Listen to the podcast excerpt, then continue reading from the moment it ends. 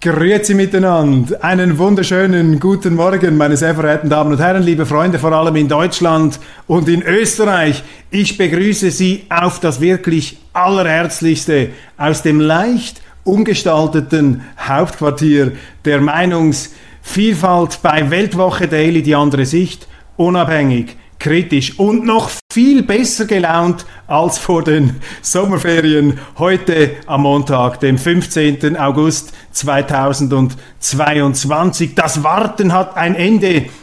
Die Lichterketten, die eine Rückkehr meinerseits vor die Kamera gefordert haben, sie sind erhört worden. Nein, ich habe keine Lichterkette bekommen, aber dankenswerterweise ein paar Zuschriften von Ihnen. Das hat mir gezeigt, Sie haben mich noch nicht vergessen. Ich habe Sie sehr vermisst und ich hoffe, Sie haben auch mich ein bisschen vermisst. Auf jeden Fall freue ich mich jetzt wieder jeden Morgen mit Ihnen anzutreten um hier die geistige Frühgymnastik, hier die Frischluft fürs Hirn hoffentlich herzustellen und in der Diskussion mit Ihnen die Gegenwart zu erkunden. Ganz wichtig, bitte schreiben Sie mir, hinterlassen Sie Ihre Kommentare. Ich schaue das an, sowohl auf unserer Homepage wie auch auf YouTube. Sehr wichtig, das sind Anregungen, da sind Gedankenblitze von Ihnen drauf die erlauben mir ganze Sendungen damit zu gestalten. Also ich freue mich auch auf diesen Dialog mit Ihnen,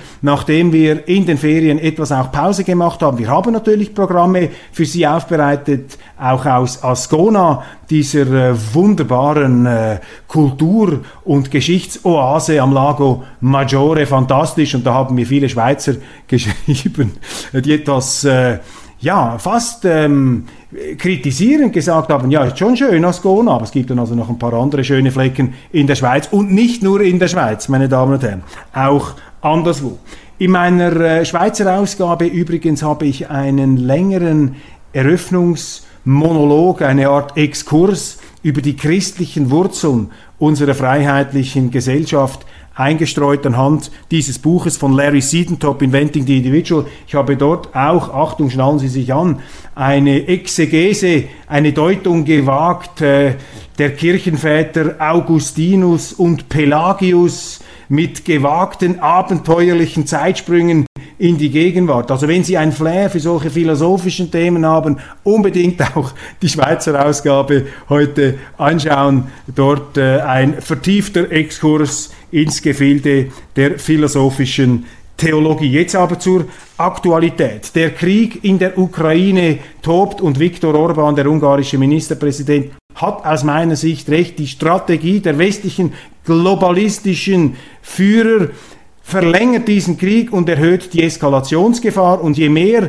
Langdistanzwaffen die Ukrainer bekommen, desto brandgefährlicher wird. Ich verarge das den Ukrainern gar nicht, dass sie hier alles auf eine Karte setzen und am liebsten möchten, dass die ganze Welt an der Seite der Ukraine gegen Russland ähm, kämpft. Aber das ist nicht in unserem Interesse, ganz im Gegenteil, das ist gegen unser Interesse. Aber diese Strategie des Wirtschaftskriegs und der Waffenlieferungen ist nicht nur verlogen, denn man lässt dann die Ukrainer sterben, angeblich für die eigenen freiheitlichen Werte, als ob die Ukraine sozusagen ein Avantgarde-Staat der äh, westlichen Demokratie und der Freiheit wäre, obwohl es dort natürlich solche Ansätze durchaus auch gibt. Aber das ist propagandistische Verklärung, die man sich nicht einfach zu eigen machen ähm, äh, sollte. Nein, das ist total verlogen, äh, wenn man sagt, dort werde äh, der Westen verteidigt, werde unsere Freiheit verteidigt, dann lässt man die Ukrainer sterben. Dann sind also Leute wie Henrik Broder und Matthias Döpfner konsequent, ich teile ihre Meinung nicht, aber sie dürfen ihre haben, äh, die fordern faktisch, man müsse mit der NATO einmarschieren, dann haben sie einfach den Dritten Weltkrieg, aber es ist wenigstens kon äh, konsequent, es geschehe äh, Gerechtigkeit, auch wenn äh, die Welt dabei untergehen möge. Das ist nicht mein Ansatz, das ist eben der gesinnungsethische Ansatz nach mir die Sintflut. Ich glaube, wir müssen schon etwas auch die Konsequenzen unserer Handlungen im Blick ähm, äh, bewahren. Also diese Gefahr die steigt und die Waffenlieferungen führen nicht dazu, dass der Krieg beendet wird, sondern dass er eben einfach verlängert wird und dass immer mehr Menschen sterben und unsere Wirtschaften an den Rand des Abgrunds geführt werden. In der Schweiz, in Deutschland, in Österreich, fast täglich hören Sie jetzt die Appelle, man müsse Strom sparen, man solle dann schon ähm, für den Winter äh, etwas Holz auf die Seite legen. Und ich meine, im Grunde ist das eine Frechheit, meine Damen und Herren, wie hier die Politiker, die einen Energieengpass selber verursacht haben, sehenden Auges. In Deutschland allen voran die Bürgerlichen, CDU, CSU mit Frontfrau Angela Merkel, aber massiv unterstützt hier von der FDP, von den Grünen und auch von den Sozialdemokraten. Alle haben da mitgemacht, Meinungseinfalt total, übrigens absolut unwestlich hier diese Einfalt, Meinungsvielfalt ist die Voraussetzung der Demokratie und ist auch ein Pfeiler unserer westlichen freiheitlichen Welt, äh, die wir ja immer so besingen, auch in den Medien, aber gar nicht mehr ernst nehmen. Sie sehen es vor allem in den Medien anhand dieser äh, geradezu Meinungseinfältigkeit, die wir immer wieder ähm, beobachten. Ist doch eine Frechheit, dass die, die die Energieknappheit sehenden Auges verursacht haben, dass diese Leute jetzt hier noch die Stirn haben uns zu sagen, jetzt müsst ihr aber ähm, Energieträger horten, weil die da oben in Bern, in Berlin oder in Brüssel, die müssen nicht frieren. Und das Frieren ist auch gar nicht der entscheidende Punkt. Man kann ja einen Pullover anziehen. Der entscheidende Punkt ist, dass die Wirtschaft Hey, it's Ryan Reynolds, and I'm here with Keith, co star of my upcoming film, If, only in theaters, May 17th. Do you want to tell people the big news? All right, I'll do it. Sign up now and you'll get unlimited for $15 a month in six months of Paramount Plus Essential Plan on us. Mintmobile.com slash switch. Upfront payment of $45 equivalent to $15 per month. Unlimited over 40 gigabytes per month. Face lower speeds. Videos at 480p. Active Mint customers by 531.24 get six months of Paramount Plus Essential Plan. Auto renews after six months. Offer ends May 31st, 2024. Separate Paramount Plus registration required. Terms and conditions apply if rated PG. Zusammenklappen. Dass die Unternehmen, die so viel Energie brauchen, nicht mehr wirtschaften können. Jetzt, ich bin hier nicht der Apokalypse-Prediger. Man staunt immer wieder, was die Innovationskraft, der Erfindungsreichtum der Menschheit, was der alles wieder aus dem Hut zaubert, gerade in einer engen Situation. Natürlich ist das massiv gefährlich wenn man von heute auf morgen ähm, die russischen Energienachschublieferung einfach ausknipsen will, ist auch unverantwortlich. Aber ich sage nicht, dass damit die Welt untergehen wird, das nicht. Aber es sind Strapazen und Risiken, die einfach ähm, unheimlich sind. Und ich glaube nicht, dass die Politiker das im Griff haben. Sie behaupten es zwar. In der Schweiz zum Beispiel schiebt die entsprechende Energieministerin Simonetta Sommaruga äh, der Sozialdemokraten hier die Verantwortung immer wieder den Stromkonzernen zu. Auch in Deutschland ist doch niemand verantwortlich jetzt für die Energieversorgung. Die Politiker sagen dann, ja, die Konzerne müssen, die Konzerne sagen, ja, aber die Politik sollte doch. Das ist genau diese Kakophonie, diese organisierte Verantwortungslosigkeit, wo eben alle für alles verantwortlich sind und niemand für etwas. Und das ist der Weg in den Abgrund. Was man in Deutschland fordern müsste heute, wie in der Schweiz, ist, wir wollen einen Energiegeneral, wir wollen einen Energiechef, wir wollen eine Greta der Energie, von mir aus eine Frontfrau, ein Frontmann, eine Frontperson, einen Frontman, äh, der hier die Verantwortung trägt und der zuhanden der Regierung auszuarbeiten Möglichkeiten hat, sichere Varianten, wie man die Energieversorgung gewährleisten kann. Nicht einfach dieses Gesundbeter-Zeug von Habeck, ja, gemeinsam können wir das schaffen, diese Durchhalteparolen, die man immer wieder mal gehört hat in der deutschen Geschichte, meistens in nicht sehr erfreulichen Zeiten sind da solche Parolen, solche Bunkerbefehle äh, dann aus den geschlossenen Abteilungen ergangen. Das ist der falsche Weg. Wir brauchen doch jetzt hier Transparenz und Verantwortlichkeit in der Politik, wo man sagt, okay, wir haben die Sache geprüft, ich stehe dafür, dass wir genügend Energie haben. Da müssen Sie die Politiker bei der Verantwortung nehmen und nicht einfach diese wohlfeilen Ausflüchte da, dieses, dieses mediale äh, Lametta, das dürfen Sie denen so nicht durchgehen lassen, meine Damen und Herren, auf keinen Fall. Gerhard Schröder verklagt den Bundestag. Der frühere deutsche Bundeskanzler will sein Büro im Bundestag zurück. Im Mai wurden dem 78-Jährigen mehrere Sonderrechte entzogen. Ist doch absolut lächerlich, wie hier die Politik den Gerhard Schröder vorführt. Gerhard Schröder, ja, mag sein, dass er nicht äh, perfekt ist, strahlen. Ja, das ist eben auch die Diskussion zwischen Augustinus und Pelagius. Die Pelagianer, Kirchenväter, Kirchentradition, Spätantike waren der Meinung, der Mensch muss moralisch perfekt sein.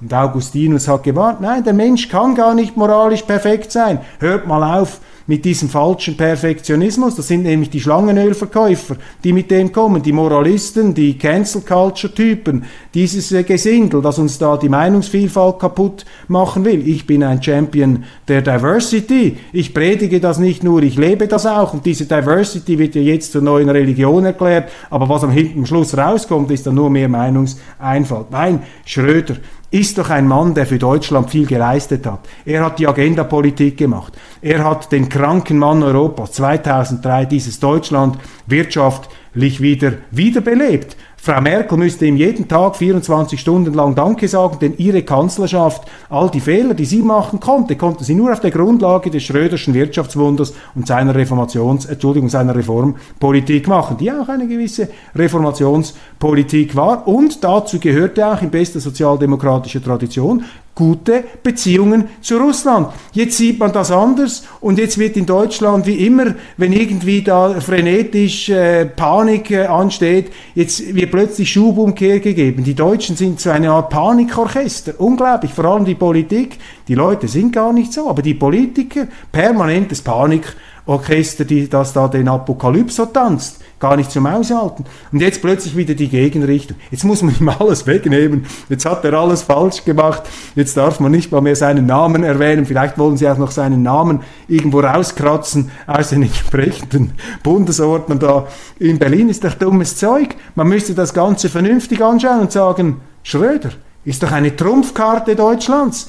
Wir haben einen Mann, den Putin als seinen Freund bezeichnet, zu dem er ein gewisses Vertrauen hat. Das ist doch wichtig, diese Überheblichkeit, dieser Größenwahn. Ja, was interessieren uns diese Russen? Wir brauchen doch diese Russen nicht mehr. In der Schweiz reden sie auch schon so, die Bürgerlichen, die FDP. Was, die Russen sehen die Schweiz nicht mehr als neutral? Ja, was interessieren uns die Russen? Das sind äh, Zwerge hier, die Schweizer. Zwerge, die den Riesen, die den Goliath-Komplex haben, die sich einbilden, sie seien Riesen. Zwerge, die sich einbilden, sie seien Riesen. Übrigens das große äh, Thema, das große Problem in der Politik. Lasst mal diesen Gerhard Schröder in Ruhe. Setzt ihn ein als möglichen Verhandlungstrumpf in der Herbeiführung eines Friedens, den Waffenlieferungen und wirtschaftskriegerische Sanktionen nicht herbeiführen können. Fischsterben an der Oder, das finde ich ganz schlimm. Als Konservativer bin ich auch für das Bewahren der Natur, aber nicht im Zeichen von Karl Marx hier drin. Hier sehen Sie eine Büste von Karl Marx, ein wichtiger Mann, Pièce de Résistance, Stein des Anstoßes, leider nicht tot zu kriegen. Wie ein Gespenst kommt er immer wieder, gar nie weg. Der Marxismus stirbt nie, er geht einfach gelegentlich bankrott, aber sobald wieder Geld da ist, kommt dieser Marxismus wieder. Deshalb muss man ihn immer etwas im Blick behalten. Man darf ihn nie vergessen. Und auch die, die behaupten, nichts mit Marx und Marxismus am Hut zu haben, das sind die größten Marxisten. Und die größten Marxisten, die größten Kommunisten heute, meine Damen und Herren, das sind die Grünen. Sie setzen nur auf Staat, bei der Ökologie, Staat, Staat, Staat und noch schlimmer als die Kommunisten wollen sie uns die Sprache umgestalten, sie wollen uns sagen, was wir noch sagen dürfen, sie wollen uns diesen Aberglauben einreden, dass es äh, irgendeine Vielzahl von Geschlechtern gäbe und dass Geschlecht und Biologie nichts miteinander zu tun haben. Ich meine, das ist wissenschaftsfeindlicher Aberglaube. Ich, äh, ich frage mich, warum hat hier eigentlich da der äh, Karl Lauterbach in seinem Feldzug und Frau Faeser gegen die Aluhüte und Verschwörungstheoretiker äh, noch nicht äh, die Hellebarde in die Hand genommen und die Rüstung angezogen, weil dieser Aberglaube, dieser Gender-Aberglaube, der wird da von höchster Stelle gepredigt. Also die Grünen, die sind wirklich zu einer quasi totalitären Partei geworden, die auch keinen anderen Anspruch mehr gelten lassen wollen. Das ist auch wieder diese Gefahr, vor der schon Augustinus gewarnt hat. Wenn man das Gefühl hat, die Wahrheit zu besitzen, ist man nicht mehr pluralismusfähig, ist man nicht mehr demokratiefähig, dann wird man tyrannisch, dann wird man despotisch und das sehen Sie bei den Grünen, auch wenn da der Dreitagebart-Politiker Habeck da immer wieder etwas versucht, das Ganze Seewolfmäßig ins äh, menschlich allzu menschliche hinein zu nuancieren. Dahinter sind die Stahlseiten einer Ideologie, die auf falschen Wahrheitsansprüchen beruht. Immer das Gleiche. Die glauben, sie hätten die Weltformel erliegt und durchschaut und deshalb können sie jetzt Gott oder das, was sie für Gott halten, in den Rest der Menschheit hineinprügeln. Das sind gefährliche Politiker, diese Grünen, auch wenn es sich um durchaus auch sympathische Menschen handelt. Und dieser Fluss da, da bin ich sehr gespannt, was da herauskommt, in den Fernsehnachrichten haben sie gesagt, dass in Polen möglicherweise hier äh, ökologisch äh, irgendwelche Schadstoffe eingeleitet äh, werden konnten. Ganz schlimm übel, ähm, da schmerzt einem das Herz. Die gute Nachricht lautet, bei all diesen Ökokatastrophen, ich habe schon einige erlebt, auch Exxon Valdez, so eine Tankerkatastrophe ähm, in, in Kanada, ähm, man staunt dann doch immer wieder, wie regenerationsfähig die Natur ist. Damit allerdings rechtfertige überhaupt nicht diese, ähm, diese ähm, äh, Verschmutzungen selbstverständlich nicht. Psychopathen sind in Chefetagen überrepräsentiert, sagt in einem Interview mit dem Tagesanzeiger Zürich ähm, da irgendein Experte. Ja, Psychopathen sind in Chefetagen überrepräsentiert, aber Psychopathen gibt es leider auch im Journalismus und in der Politik nicht allzu wenige. Dann ist mir noch aufgefallen, Indien, 75 Jahre Unabhängigkeit, große Bewunderung von mir für Indien, ein unglaublicher Staat, 1,35 Milliarden Einwohner, enorme Armut, aber auch äh, enorme Leistungsfähigkeit. Und der Mann, der dieses moderne Indien verkörpert, ist Narendra Modi, der Ministerpräsident, der äh, aussieht wie so eine Art, ja, Karl Marx, eine Büste fast schon, etwas äh, Kathedralenhaftes strahlt er aus und ist aber ein ja, konservativer Politiker, könnte man sagen, der jetzt auch zu diesen 75 Jahr Feierlichkeiten versucht, das koloniale Erbe etwas in den Hintergrund treten zu lassen, also die Mogulherrschaft, Taj Mahal, diese islamischen Einflüsse etwas zurückdämmt, aber auch die britischen, die kolonialen Einflüsse. Und an die Stelle eine etwas eigenständigere Denkmalkultur setzen möchte. Und da ist mir aufgefallen, die Frankfurter Allgemeine Zeitung hat einen großen Artikel über ihn geschrieben, aber sehr abfällig, sehr äh, negativ. Und Quality sleep is essential. That's why the Sleep Number Smart Bed is designed for your ever evolving sleep needs. Need a bed that's firmer or softer on either side? Helps you sleep at a comfortable temperature? Sleep Number Smart Beds let you individualize your comfort so you sleep better together. JD Power ranks Sleep Number number 1 in customer satisfaction with mattresses purchased in-store. And now, save 50% on the Sleep Number limited edition Smart Bed for a limited time. For JD Power 2023 award information, visit jdpower.com/awards. Only at a Sleep Number store or sleepnumber.com. Life is full of what ifs. Some awesome, like what if AI could fold your laundry? And some well, less awesome, like what if you have unexpected medical costs? United Healthcare can help get you covered with Health Protector Guard fixed indemnity insurance plans. They supplement your primary plan to help you manage out of pocket costs. No deductibles, no enrollment periods, and especially no more what ifs. Visit uh1.com to find the Health Protector Guard plan for you. Da hat dann aber ein sehr kluger, wie ich meine, ähm, Leserbriefschreiber folgendes hinzugefügt, ein Vittorio Naimon de Neifeld. Wir Westler müssen uns daran gewöhnen, dass bei vielen Staaten in anderen Hemisphären unsere Werteordnung und Mentalität nicht den Rang wie bei uns haben und zum Teil auch abgelehnt werden. Unsere Lebensweise ist denen zum Teil zutiefst fremd. Nehmen wir uns doch das alte Sprichwort andere Länder, andere Sitten zu Herzen. Ja, Lieber Neymon de Neifeld, das sehe ich auch so. Andere Länder, andere Sitten und dahinter auch wieder, wir sind etwas bei den christlichen Wurzeln, die Einsicht in die grundlegende Fehleranfälligkeit der menschlichen Natur. Goethe, Faust, Daran glauben Sie doch in Deutschland. Ein großartiges Werk. Es irrt der Mensch, solange er strebt. Es irrt der Mensch, solange er strebt. Von dem sehen Sie aber nichts. Unsere Politiker haben hier das, äh, das, das, das, das Größenwahn-Syndrom. Die glauben, sie irren nie, solange sie streben. Ganz im Gegenteil. Alle anderen irren. Nur sie nicht. Die Geisterfahrer sind immer die anderen. Und hier brauchen wir etwas mehr christliche, augustinische Demut um uns auch wieder sensibler und pluralismusfähiger zu machen. Um überhaupt zu akzeptieren, was die Essenz unserer eigenen Kultur ist, nämlich die Pluralität, die Vielfalt. Wenn Sie von Ihrem Standpunkt absolut überzeugt sind, dann sind Sie auch absolut überzeugt von der Falschheit eines anderen Standpunkts. Dann hört ja im Grunde alles auf, dann haben Sie gar keine Demokratie mehr. Aber unsere Medien, unsere Politiker, leider auch unsere Kulturschaffenden im Zuge dieser Woke Culture, dieser Cancel Culture, dieser Political Correctheit, die eine neue Political Correctness, einer politischen Korrektheit, Pseudokorrektheit, die den Rang einer Säkularreligion eingenommen hat, die pfaden, die bulldozern jetzt äh, die Meinungsvielfalt weg. Interview in der Welt mit dem Historiker Andreas Röder.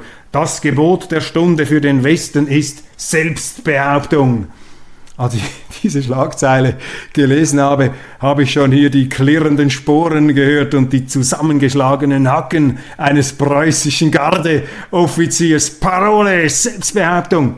Mir läuft immer etwas kalt den Rücken herunter, meine Damen und Herren, wenn Historiker die Parole Selbstbehauptung ausgeben. Ja, ich bin auch für Selbstbehauptung, aber das hier, dieses eben auch etwas aufgeblasene, dieses Ochsenfroschmäßige, das da den Westen fast schon in eine Vitrine stellt und seinen Glorienschein umhängt, macht mich eben misstrauisch da. Ich glaube, die westliche Kultur ist eben offener und weniger geschlossen, wie diese Parole der Selbstbehauptung aus meiner Sicht suggeriert. Vielleicht tue ich dem Andreas Röder Unrecht, ist nämlich ein guter Historiker. Aber im Moment müssen wir einfach aufpassen, dass wir nicht versteinern, dass wir hier nicht eine Betonmauer einen Betonkoloss, ein Betondenkmal, ein Scheindenkmal errichten, ein westliches, das wir dann anbeten und für den Westen halten. Westen ist Meinungsvielfalt. Westen ist ähm, Verständigung. Westen ist auch die Bereitschaft, sich auf etwas anderes einzulassen. Ich habe hier übrigens neben Karl Marx, Sie sehen das nur blau, äh, blau hingestellt, zwei Bände. Goethe, westöstlicher Divan. Westöstlicher Divan.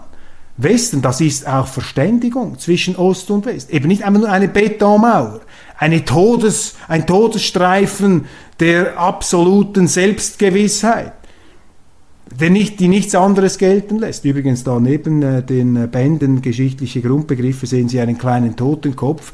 Das ist keine Todessehnsucht, das ist aber ein Memento Mori Element in dieser Sendung. Bedenke deine Sterblichkeit. Es irrt der Mensch, solange er strebt. Das Gebot der Stunde für den Westen ist Selbstbehauptung. Okay, dem halte ich entgegen. Das Gebot der Stunde für den Westen ist friedliche Koexistenz. Im Innern echte demokratische Meinungsvielfalt, aber gegen, an, gegen außen auch andere Länder, andere Sitten. Kriege sind schrecklich, Kriege sind zu verurteilen, Kriege hat es immer gegeben, aber die, die, schlimmsten Kriege hat der Westen geführt und haben die christliche, die unchristlichsten Zivilisationen haben die schlimmsten Krise, äh, Kriege äh, geführt.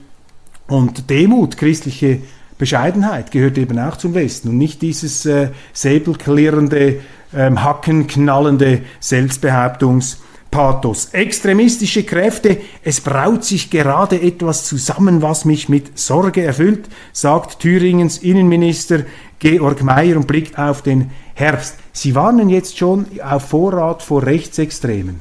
Ist auch ein gefährlicher Zug jetzt in der deutschen Öffentlichkeit. Die Politiker spüren natürlich, die Mainstream-Politiker, dass es sehr viel Kritik gibt an der aktuellen Politik. Und anstatt sich dieser Kritik zu stellen, fängt man an zu verunglimpfen oder man äh, bereitet hier schon das Terrain vor. Ja, jetzt müsst ihr aufpassen, jetzt kommen dann die Rechtsextremen, die kritisieren dann unsere Energiestrategie, die kritisieren dann unsere Russlandstrategie. Sind alles Rechtsextreme, mit denen darf man dann nicht mehr reden. Wissen Sie, wie man Rechtsextreme produziert? Indem sie jeden, der eine andere Meinung hat als die Politik, als die Regierung, zum Rechtsextremen stempeln. So produzieren sie Nazis, wenn sie jeden zum Nazi erklären, der sagt, ich bin nicht einverstanden mit der Politik in Berlin. Und das sind hier die Strategien, wie das versucht wird. Man fängt dann schon an, so etwas im Vorfeld hier etwas, das der äh, zu bearbeiten, finde ich undemokratisch. Friedrich Merz, der CDU-Vorsitzende, wirft da der deutschen Ampelregierung eine schlechte Russlandpolitik vor und fordert noch mehr Waffen in die Ukraine und äh, glaubt damit den Krieg zu verkürzen. Er sagt, die zögerliche Haltung von äh, Kanzler Scholz habe diesen Krieg verlängert. Wenn er Kanzler wäre, würde er noch viel mehr ähm, Waffen in die Ukraine liefern. Er sieht sich auch nicht als neutralen Broker zwischen Russland und dem Westen. Er sagt, wir stehen ganz klar auf der Seite der Ukraine. Also äh, Deutschland mit der CDU hat sich hier nibelungentreu verkettet mit der Ukraine und der äh, Obersiegfried wäre dann ähm, Siegfried ähm, Merz, Entschuldigung, Friedrich, Friedrich Merz. Das war jetzt kein kalkulierter Sprecher Siegfried Merz, ähm, Friedrich Merz alias, ähm, ist hier der Mann, der sozusagen mit der Ukraine in den Krieg gegen Russland ziehen will. Sorry, ich finde das einfach verrückt. Ich meine, die Deutschen haben schon mal einen Russland-Feldzug gemacht. Ich habe meinen deutschen Kollegen zum Teil auch schon gesagt, oh, es hat schon damals nicht geklappt, ich will es nicht noch einmal probieren. Ist doch wahnsinnig, wie kurz das Gedächtnis, Gedächtnis ist. Die Deutschen sind doch heute keine militärisch-moralische Großmacht mehr, sondern haben aus ihrer Geschichte, sollten es gelernt haben, vor allem die Politiker, bescheidener aufzutreten. Und hier ist eben Scholz, auch wenn ich ihn nicht überschätzen möchte, Scholz ist hier viel vernünftiger unterwegs, zurückhaltender. Ich weiß, da werde ich dann wieder kritisiert, wenn ich ihm etwas Positives zugute halte. Aber ich finde, Friedrich Merz mit dieser Eskalationsrhetorik ist nicht nur ein Sicherheitsrisiko für Deutschland, sondern auch ein Sicherheitsrisiko für Europa und damit für die Welt. Und seine Analyse ist auch falsch. Mit diesen Waffenlieferungen stoppt man den Krieg nicht, man erhöht nur die Eskalationsgefahr. Also aufpassen mit diesem Friedrich Merz. Gasspeicher fühlen sich schneller als erwartet. Das bringe ich einfach als positiven Akzent äh, zur Verstärkung dessen, was ich vorhin gesagt habe.